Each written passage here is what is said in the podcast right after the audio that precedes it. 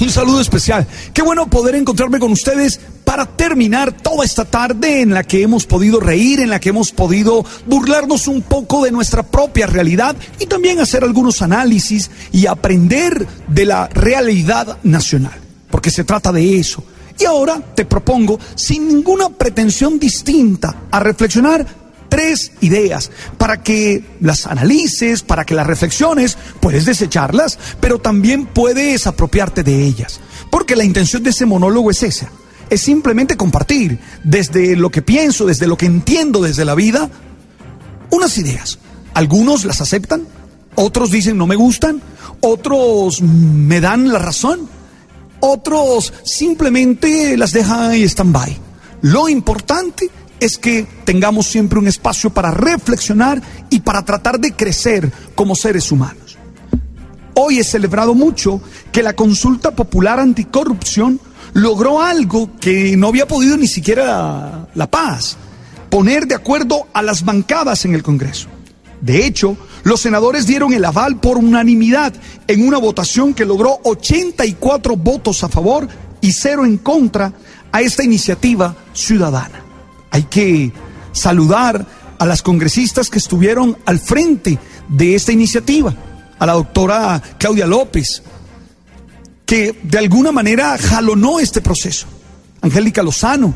Bueno, ahora queda lo más importante. Primero, generar todo un ambiente ciudadano que permita una buena votación.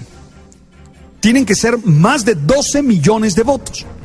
Pero que se genere también el ambiente de rechazar toda actitud corrupta, de rechazar todo aquello que siga lesionando el interés público y que nos siga convenciendo de que lo malo, de que lo deshonesto, de que lo corrupto triunfa.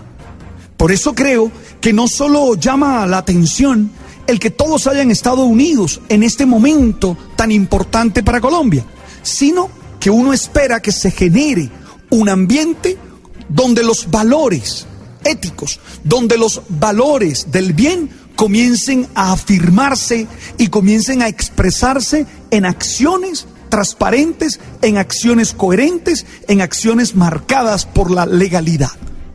Ahora queda lo más importante, que es recoger esos 12 millones de votos.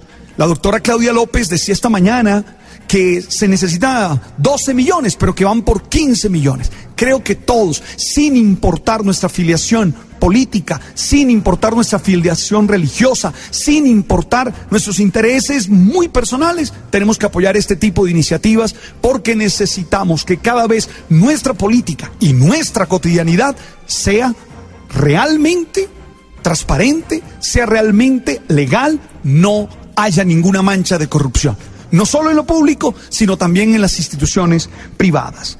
Lo segundo tiene que ver fundamentalmente con la experiencia que vamos teniendo en estos días en las redes sociales. Eh, nos vamos llenando de gente que insulta, de gente que maltrata. Perdónenme que lo diga como lo he estado insistiendo en estos días. Es que si eres A, eres un triple no sé qué. Si eres B, es un triple no sé qué. Si no eres ni A ni B, otro triple no sé qué. Bueno, quiero insistir que así no. Y por eso hoy quiero decirles a todos, no se puede obligar a nadie a pensar como uno. Uno no puede obligar a otro que piense como uno. ¿Cómo te convenzo de que la Unión Magdalena es el mejor equipo del mundo? Venga, ¿cómo lo hago? ¿Cómo te convenzo yo de eso, que, para mí es una verdad absoluta, es un axioma. Yo no tengo dudas de eso. No se ría, brother, no se ría, que es verdad. Para mí esa es una verdad eh, total. ¿Cómo te convenzo a ti, brother? ¿Cómo te convenzo a ti, mujer, que esa verdad mía es cierta? No puedo. Ahora, no te puedo ni insultar, ni descalificar, ni menospreciar porque pienses distinto hacerlo, normal, normalmente lo único que causa es que la gente se atornille en su propia posición. Ojo, siempre tenemos alrededor gente que busca manipular, gente que busca abusar. Cuatro elementos para que lo tengas claro. Uno, analiza bien las cosas. Dos, sé un hombre, una mujer con una autoestima adecuada. Tres, comunícate asertivamente. Y cuatro, responde como debe ser. Gracias. Tú sabes.